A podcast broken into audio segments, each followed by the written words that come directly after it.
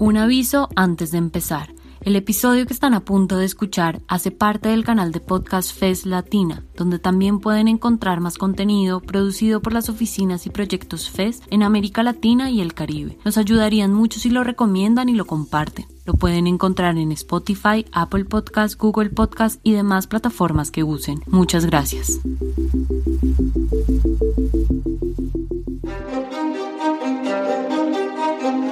Todo es político salir a marchar o quedarte en casa. Bienvenidos y bienvenidas a Todo es Político. Que las mujeres, que las personas LGBTI, que las personas de grupos étnicos.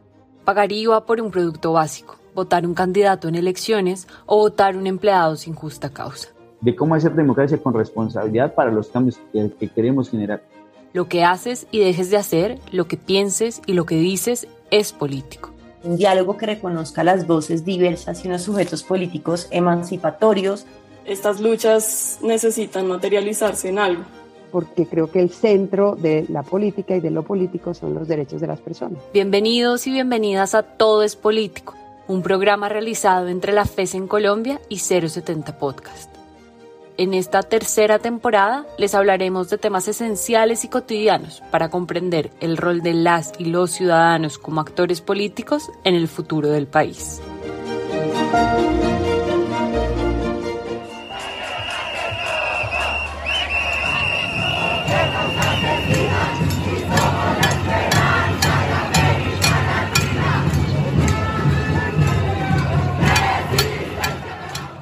En Colombia, la Policía Nacional es una institución con fines civiles.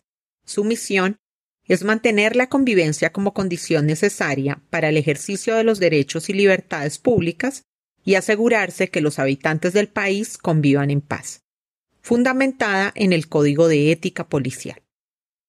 Pero el paro nacional de este año sumó más dudas al cumplimiento de esta ética policial. En las movilizaciones las actuaciones de la policía se vieron marcadas por el mal uso de sus identificaciones, conductas sospechosas y el uso excesivo de la fuerza. Ante la violencia y abusos que se veían constantemente en redes sociales, la legitimidad de la policía ante los ciudadanos cada vez era más frágil. Por esto, se anunció una transformación de la institución que comenzó con la presentación de nuevos uniformes ahora de color azul naval. Se espera que con ello refuercen la idea de una naturaleza civil de la policía. Para algunos este es un cambio simplemente cosmético. Para otros es un primer paso en un cambio más grande y profundo de la institución. Es necesario exigir el desmonte del SMAT, es necesario eh, que la policía sea trasladada al Ministerio del Interior para que sea desmilitarizada y adopte un enfoque de protección de derechos. Pero precisamente lo que estamos regulando es que esa actividad policial no se desborde ante el ciudadano. Y es por esa razón que en esta mañana quiero compartirle a todos ustedes y al pueblo colombiano lo que se constituirá en una modernización del Ministerio de Defensa y en una transformación permanente de nuestra Policía Nacional. La primera petición que hace la ciudadanía dentro de esta reforma es sacar a la policía del Ministerio de Defensa. Colombia, a diferencia de otros países en Latinoamérica, donde la policía es una dependencia del Ministerio del Interior. Por esto, queremos preguntarnos, ¿es suficiente este movimiento en la estructura para reformar a la policía de fondo? ¿Cambiaría el problema de desconfianza en la ciudadanía? ¿O hay más cosas que se deben implementar? ¿Y por qué reformar la institución es un acto político? Bienvenidos, bienvenidas y bienvenides a la tercera temporada de Todo es Político. Mi nombre es Alejandra Trujillo, soy coordinadora de proyectos en FESCOL y seré la moderadora de este programa.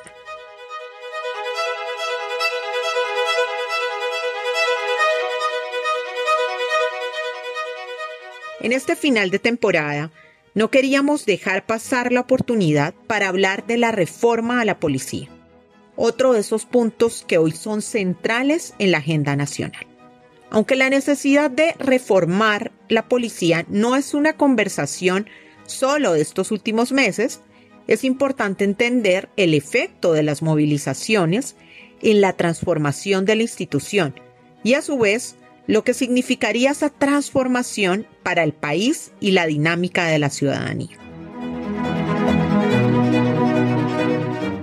Para este episodio hablamos con María Victoria Llorente y Alejandro Rodríguez, dos expertos que nos van a ayudar a entender la reforma policial y la relación de la institución con la ciudadanía. María Victoria Llorente es politóloga, especialista en temas de crimen y violencia, en políticas de seguridad nacional y ciudadana y en reforma de la policía.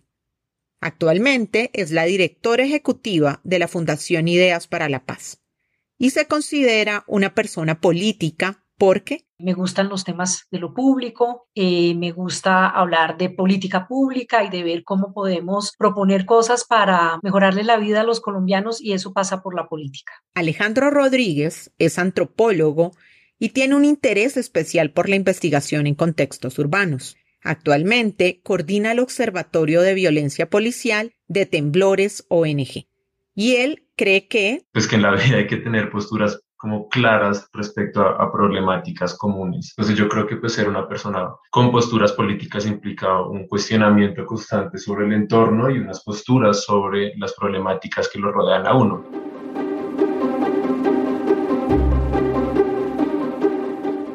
En los primeros dos meses del paro nacional, en los que hubo mayor presencia ciudadana en las calles, la ONG Temblores registró 4.600 casos de violencia policial. Entre ellos, 2.000 fueron detenciones arbitrarias en las manifestaciones y 1.600 agresiones físicas. Alejandro explica que de las denuncias que recibieron en la plataforma Grita durante el paro, lo que se pudo ver fue toda una serie de prácticas que eh, algunas ya venían ocurriendo, otras son nuevas, que se dieron, digamos, de manera sistemática durante esos dos meses. Nosotros en el informe que realizamos junto a País y junto a Indepaz, identificamos nueve prácticas eh, sistemáticas que venían ocurriendo en los contextos de protesta. Tenemos disparos con armas de fuego en contextos de protestas por parte de la fuerza pública, de la policía, pero ahora vimos como una sistematicidad en, por ejemplo, disparar gases lacrimógenos, los cilindros de gases lacrimógenos directamente a los rostros, y esto generando eh, no solo heridas oculares, eh, sino que en muchos casos personas con el rostro desfigurado. Eh, también detenciones injustificadas y arbitrarias en las que no, se dice a dónde van a ser llevadas las personas, en las que son amenazadas en medio de los procedimientos policiales en el momento de traslado en los, en los camionetas donde son trasladadas las personas, amenazas con desapariciones, así en la mayoría de casos no ocurriera, pero sí vimos amenazas eh, que eso puede entrar en un ámbito de tortura psicológica. También pues eh, una sistematicidad en el uso del el nuevo accesorio, digamos, de las tanquetas, que es el armamento Venom este, pues está siendo utilizado de distintas formas y lo preocupante es que fue utilizado en muchas ocasiones en lugares y sectores residenciales. Y por ejemplo, en ciudades como Popayán se vio que este era utilizado para ser lanzado directamente a los cuerpos de los manifestantes. Entonces, pues hay una suma de prácticas, una suma de, de, acciones por fuera de los protocolos que fueron llegando y que evidencian pues que hay una problemática que es sistemática con la policía y con el uso de la fuerza de esta institución. Pero aparte de estas nueve prácticas que identificaron desde Temblores, País e Indepaz, en el marco del paro nacional, Alejandro resalta del mismo informe que hubo 44 homicidios, presuntamente cometidos por la fuerza pública en contextos de protesta.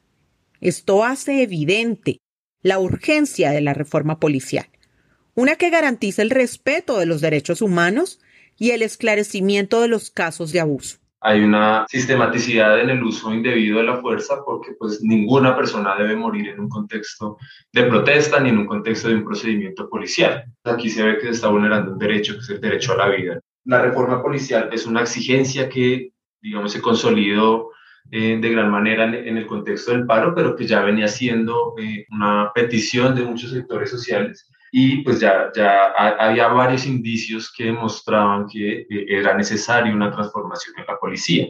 Esto pues se puede ver desde eh, el contexto del 9 de septiembre en el que hubo una masacre en la ciudad de Bogotá, pero digamos que no solamente se ve que la violencia eh, policial ocurre en contextos de protesta, sino que ocurre también en contextos cotidianos, es decir, en el día a día, en el procedimiento diario de un policía, eh, se ve que ocurren situaciones de, violencia. Entonces esto también se, se intensificó con todo eh, el antecedente de las cuarentenas en el año 2020, en el que se le otorgó mucho más poder a la policía, mucho más poder del que ya tenía sobre el espacio público. Entonces cuando uno ve que el uso de la fuerza por parte de la policía empieza a dejar de ser legítimo, empieza a dejar de ser eh, utilizado de manera correcta, pues esto nos da indicios de que hay un problema con esta institución y que por ende también para cuidarla precisamente pues debe ser transformada y debe ser eh, renovada. Queda entonces la pregunta de si la violencia policial es un problema de cultura institucional que los oficiales reproducen, de la estructura de la policía o de la forma en que funciona el Estado colombiano. Si es un problema institucional o si es algo estructural. Pero Alejandro explica que... Decir que hay un problema institucional no quiere decir que todos los policías que hacen parte de la institución son personas abusivas o personas que no cumplen o no hacen bien su trabajo, eso no quiere decir eso. Pero sí es claro que institucionalmente, en la estructura y en la misma doctrina que se le enseña a estos policías, pues se evidencia que hay una problemática de violencia policial. Entonces, que una institución entre en crisis eh, de legitimidad, pues implica que eh, está en crisis esa, esa confianza que nosotros le otorgamos a, las instituciones eh, y que es una idea fundamental del Estado-Nación. Entonces, en el caso de la policía y de la fuerza pública, uno, en teoría, los ciudadanos, renunciamos al uso de la fuerza y le entregamos el uso de la fuerza legítima a una institución, pero ese, ese uso de la fuerza, pues, dejó de ser legítimo. Eh, otro aspecto, pues, también muy importante, que es causa de esta crisis de la policía, es el hecho de que en Colombia pues tenemos una policía de carácter militar y aquí es digamos algo complejo porque según la constitución la policía colombiana es una policía em, civil, un cuerpo civil según el artículo 218. Pero lo que vemos también en el aparato institucional es que la policía hace parte del Ministerio de Defensa y que a la vez eh, pues esta ha sido utilizada como un actor en, en medio del conflicto armado colombiano. Eso es algo muy importante ver que en la policía colombiana pues el uso de la fuerza prima sobre el diálogo, sobre buscar distintas maneras para solucionar conflictos. Esto también va de la mano con que le damos mucho poder y responsabilidad a una institución que no tiene por qué resolver todo. Precisamente, eso hace que los liderazgos y voluntades políticas sean muy difusas y no deja claro si mover la institución del Ministerio de Defensa al Ministerio del Interior sería una solución no solo eficaz, sino suficientemente significativa en poco tiempo. Para esto está el ejemplo de Chile, que hizo ese mismo cambio hace alrededor de 10 años. Es cierto que la policía colombiana es la única en Latinoamérica que sigue perteneciendo al Ministerio de Defensa, pero si uno empieza a mirar también como en el contexto histórico, eh, Chile era el país en el que también había policía que hacía parte del Ministerio de Defensa los carabineros de Chile, que es toda una herencia de la dictadura de Pinochet, ¿no? Y es un cuerpo policial totalmente militarizado, que digamos eso es algo similar al, de Colombia, las especificidades históricas de, de, que es una herencia pues de la dictadura de Pinochet. Y entonces en el año 2011 eh, se da un cambio institucional y los carabineros pasan de ser del Ministerio de Defensa a ser parte del Ministerio de Interior y que vemos en el año 2019, eh, cuando se da el estallido social de Chile, pues se ve toda una sistematicidad en eh, el exceso uso de la fuerza por parte de, los carabineros. Se da eh, una práctica muy sistemática que es las lesiones oculares. y eso ocurre en el 2019 y ahora en el paro del 2021 vemos también esa sistematicidad en, la policía colombiana. Entonces uno ahí se alcanza como hacer ideas de que pareciera como si, fueran prácticas casi que exportadas, porque en muchos otros lugares, en otros lugares de Latinoamérica también se ha dado esa práctica. Repetidamente vemos estas prácticas tanto en Colombia como en otros países de Latinoamérica, como lo dice Alejandro. Pero poco vemos que estos registros se traducen en un proceso judicial. Los casos de violencia y abuso policial se quedan en la impunidad y las cifras son alarmantes. En nuestro informe que publicamos el año pasado, que se llama Bolillo, Dios y Patria, sobre los tres primeros años de implementación del Código de Policía, que no solamente analiza la violencia policial en la protesta, sino más que todo en la cotidianidad, eh, pues pudimos registrar, basados en los datos de medicina legal, que durante el 2017, 2018 y 2019 la policía eh, asesinó a 289 personas. eh, de esos casos, el 99% eh, se encuentra la impunidad. Entonces se ve que hay un alto grado de impunidad, por lo menos en violencia homicida, y los números también lo muestran en otro tipo de violencias, como lo es la violencia física y sexual. También se ve que hay una, una problemática con la tardía reacción de los entes judiciales o la, o, la sí, como la dificultad que hay en eh, lograr imponer fallos eh, contundentes respecto a hechos de violencia policial. Aquí, pues hay un caso emblemático que, que es importante mencionar, eh, que es el caso de Nicolás Neira. Nicolás Neira fue asesinado en el año 2005 eh, por el SMAD, por una golpiza que le, que le propiciaron eh, agentes del SMAD el día primero de mayo en la marcha de trabajadores. Nicolás Neira tenía 15 años cuando se asesinado y eh, hasta este año, si no estoy mal, hubo una condena, o sea, pasaron más, pasaron 16 años para que hubiera una condena, más del tiempo que vivió Nicolás Neira. Entonces esto muestra que las personas que hoy están velando a sus seres queridos asesinados en el paro nacional tienen, digamos, ese riesgo de que en muchos años eh, puedan encontrar justicias.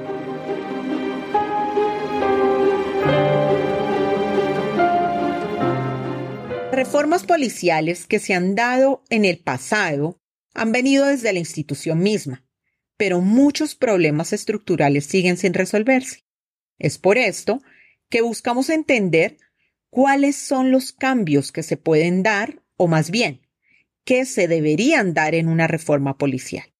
Para María Victoria, por ejemplo. Creo que eh, el principal objetivo que debe tener una reforma policial es eh, tratar de cerrar la brecha entre ciudadanía y policía. Yo creo que una policía que no tiene confianza por parte de la ciudadanía y que, como es lo que está sucediendo hoy en día en Colombia, pues es una policía que no puede producir los resultados y trabajar con la eficacia que se requiere para proteger a la ciudadanía, que es pues su propósito principal. Entonces yo creo que ese debe ser el centro de la reforma de la policía, cómo se recupera la confianza y la legitimidad en la ciudadanía. Y eso pues obviamente tiene como diversas posibilidades para hacerse. En últimas, no pareciera tan difícil que el problema de desconfianza que la ciudadanía siente frente a la fuerza policial se pueda solucionar con una reforma a la institución. Pareciera que se necesitan más cambios. Se necesitan reformas y se necesitan ajustes institucionales tanto en la policía como en otras instituciones del Estado que tienen responsabilidades en el campo de seguridad y que les corresponde trabajar conjuntamente con la policía para producir un contexto de seguridad y convivencia ciudadana. Eh, por supuesto que ahí hay muchas cosas por hacer en términos de reforma, que no solamente es de la policía, sino, repito, de otras instancias también, sino que en el centro lo que hay es un problema de legitimidad y de credibilidad, pues esto, el cómo se hace y cómo se eh, aborda a la ciudadanía y cómo se abordan eh, las preocupaciones eh, ciudadanas y cómo esas se reflejan en el tipo de propuestas de cambio que se están planteando, pues es fundamental, ¿no? Entonces, no es solamente lo que se proponga técnicamente, esto no es un asunto meramente técnico, aun cuando sí lo involucra, es un asunto principalmente de relacionamiento con la ciudadanía y político. Es decir, más allá de hacer cambios en temas prácticos de la policía como sus uniformes o las armas que usan, hay una reforma que debe ser más profunda. Y eso toma más tiempo, implica transformaciones a nivel cultural y político. En las calles los ciudadanos protestaron en contra de la violencia policial. Y entre más se daban estos casos, más se manifestaba la ciudadanía. De acuerdo con María Victoria, primero se requiere mucha voluntad política voluntad política en términos, sobre todo, pues sobre todo voluntad política de parte de quienes tienen el direccionamiento, quienes dan el direccionamiento político sobre la policía. La policía no es autónoma, la policía depende del poder político. Entonces, pues en esa medida, pues la policía aquí en Colombia depende del presidente de la República, del ministro de Defensa, en fin, tiene un contexto, digamos, de direccionamiento político. Entonces, primero se requiere gran voluntad política y esa voluntad política tiene que estar acompañada, por otro lado, de poder lograr como una suerte de consenso político alrededor de la reforma. Porque pues ahorita tenemos mucha división alrededor de esa reforma, muchos proyectos que están en el Congreso en este momento y son proyectos que se contraponen incluso. Entonces yo creo que el tema de lograr un consenso político y luego un consenso ciudadano. O sea, esto no quiere decir que estemos todos de acuerdo con cómo es que se va a reformar a la policía o qué es lo que se va a hacer, pero sí se requiere tener como una masa crítica desde la ciudadanía y desde el ámbito político y desde la voluntad del direccionamiento civil de la policía para lograr esta reforma. Por supuesto, en la práctica existen barreras que impiden lograr la reforma más allá de los escándalos del paro nacional, María Victoria menciona que una de las dificultades detrás de impulsar reformas significativas a la fuerza pública es la fragmentación en la política alrededor de este tema. Otro obstáculo que se podría considerar es la falta de alguien dentro de la institución que promueva la reforma. Pero ante esto, María Victoria agrega que yo creo que hay un liderazgo muy claro. El general Vargas ha venido ejerciendo un clarísimo liderazgo y ha venido, digamos, como construyendo una agenda de lo que él llama transformación. Entonces, pues transformación es una palabra fuerte, ¿no? Transformación no es ajuste. Transformar es volver a una cosa que es de una forma y volverla de otra forma. Mucha gente se burla de la transformación y se limitan a lo de los uniformes, ¿no? Porque es que ahora, entonces es una cosa cosmética, porque no, los símbolos en estas instituciones son fundamentales. Un extranjero que viene a Colombia y ve a los policías vestidos como militares en la calle se sorprende y se lo dicen a uno, oye, pero aquí en la calle lo que hay es militares por todos lados. No, no, no, son policías. No puede ser que esos sean policías. Entonces yo creo que ese no es un tema menor ni es un tema cosmético. Los símbolos en estas instituciones son fundamentales. Están en un esfuerzo de ir construyendo una agenda de transformación, tienen unos ejes para trabajar, unos que están más desarrollados que otros y están iniciando un proceso de consultas ciudadanas. El diálogo con la ciudadanía es una herramienta que debe ser mejor aprovechada para poder guiar los cambios en la mejor dirección posible. Así que... Yo creo que a corto plazo lo que debería suceder de manera mucho más viva es la apertura a la ciudadanía, la apertura a un debate más amplio eh, sobre estos cambios para construir un poco esta agenda de cambios. La agenda realmente tiene unos ejes, tiene unos asuntos que ya están más o menos definidos, pero en realidad hay muchas cosas todavía por definir digamos, abrirse más, definitivamente más, a escuchar cuáles son, digamos, las demandas y las quejas ciudadanas, donde la ciudadanía se siente verdaderamente en desencuentro con la policía o, o donde la ciudadanía ve que hay vacíos. Yo creo que y, finalmente, pues yo creo que hay un tema ahí que es el tema de todos los cuestionamientos que ha habido alrededor del comportamiento policial en medio de las movilizaciones y todo el tema del el uso de la fuerza, el uso desproporcionado de la fuerza. Ahí hay como una serie de preguntas que yo creo que la policía por estar muy a la defensiva y el gobierno por estar muy a la defensiva eh, no le han respondido a la ciudadanía, pero creo que en la medida en que se vayan abriendo estos espacios de conversación y de diálogo y de ir alimentando esos ejes de cambio, eso puede ir emergiendo. Y sumado a estos diálogos, para María Victoria hay un criterio básico para medir los avances. Para mí el criterio básico que pondría yo para ver si esto está, está avanzando en el sentido correcto es uno, que mejoren los niveles de credibilidad de la ciudadanía, que esto se refleje verdaderamente en que esas cifras se muevan hacia donde estuvieron en el pasado. Eh, ese, ese me parece que es un criterio como fundamental. Y, y, yo creo que amarrado con ese criterio hay otro criterio que es la transparencia, ¿no? Yo creo que ahí hay un tema que la ciudadanía reclama mucho y es como el tema de, de transparencia. Yo creo que esos son como los dos temas pero sobre todo el fundamental es cuál es la calificación que la ciudadanía le está dando a la policía, punto. ¿Qué está diciendo la ciudadanía sobre la policía?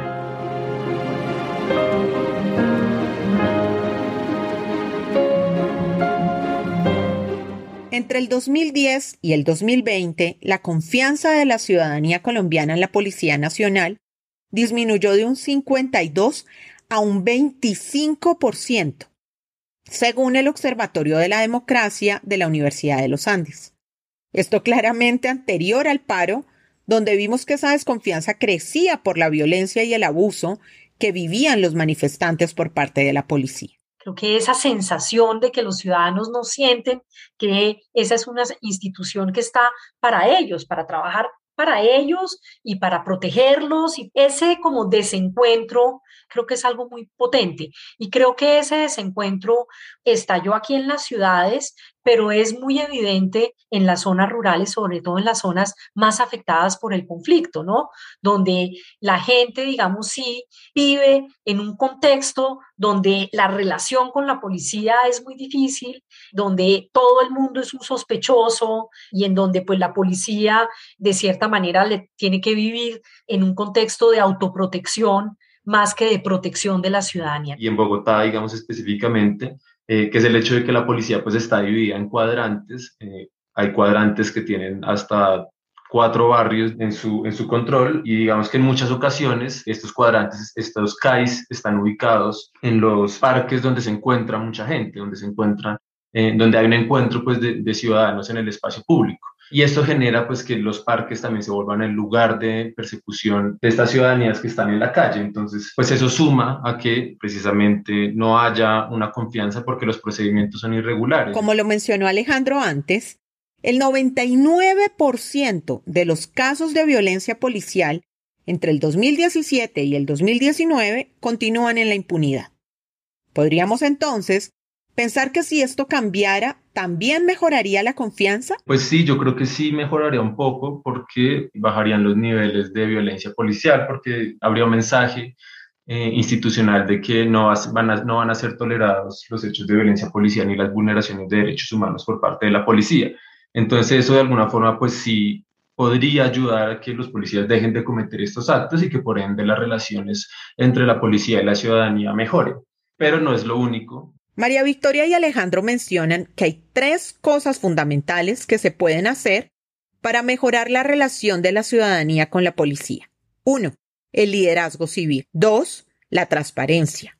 Y tres, los diálogos. Soy una convencida de que uno de los cambios fundamentales tiene que ver, uno, con el tema del liderazgo civil, o sea, dónde está el liderazgo y el direccionamiento civil de la institución por un lado, y por otro lado estoy convencida en que hay que meterle muy fuerte al tema de transparencia. Creemos que es importante que haya mesas de diálogo que, digamos, enmarquen también en la reforma policial, mesas de diálogo en las que participen eh, las personas que son violentadas diferencialmente por la policía, es decir, los habitantes de calle, los vendedores informales, las personas LGBT, primeras líneas también y nos podamos encontrar en un mismo espacio y podamos escucharnos eh, y digamos que la relación trascienda, pase al diálogo y deje de ser una relación mediada por el conflicto o por el uso de la fuerza. En todo caso, mientras se implementa la reforma policial, o al menos los cambios fundamentales de los que nos hablan nuestros invitados, hay una cosa que no puede cambiar y es la presión ciudadana frente a la necesidad de esa reforma. Sí, pues una reforma policial claramente es una petición política que tiene en el marco ideas políticas sobre lo que debe ser una institución como lo es la policía. O sea, yo creo que, por ejemplo, que unas personas se paren en una calle con unos carteles, hacer una exigencia, como lo es la reforma policial, por ejemplo, ya es una acción política, porque se está transformando, o sea, se está utilizando el mismo entorno que es la calle, para pedir una transformación del entorno, que es eh, la policía y su relación con la ciudadanía. Y leer también como, como una institución, como parte de la realidad de nuestros entornos, de nuestros eh, escenarios sociales. Estos temas generan debate político inmediatamente, generan facciones políticas a favor y en contra. O sea, la política sin ciudadanía no existe. Entonces es eminentemente político por eso porque es que tiene que responder a la ciudadanía y la política lo que tiene que hacer es ayudar a conectar a la ciudadanía con lo que se haga técnicamente.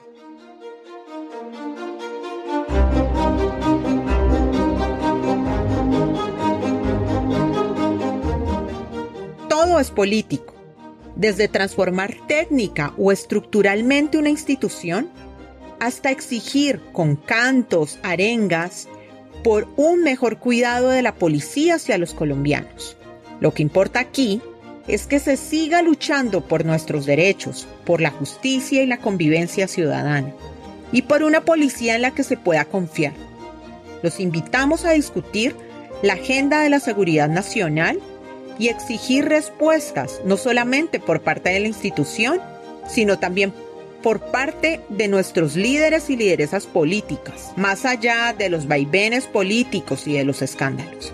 Insistimos, es por medio de la participación ciudadana y es por medio de esta que lograremos resonar, sea por el diálogo o para hacernos escuchar, sea por una reforma tributaria digna o por una reforma policial urgente, o sea para hacernos sentir como seres diversos que merecen ser tratados como tal. Entendiendo ahora que todo es político, te pregunto a ti, ¿qué tipo de participación tendrás en el futuro del país?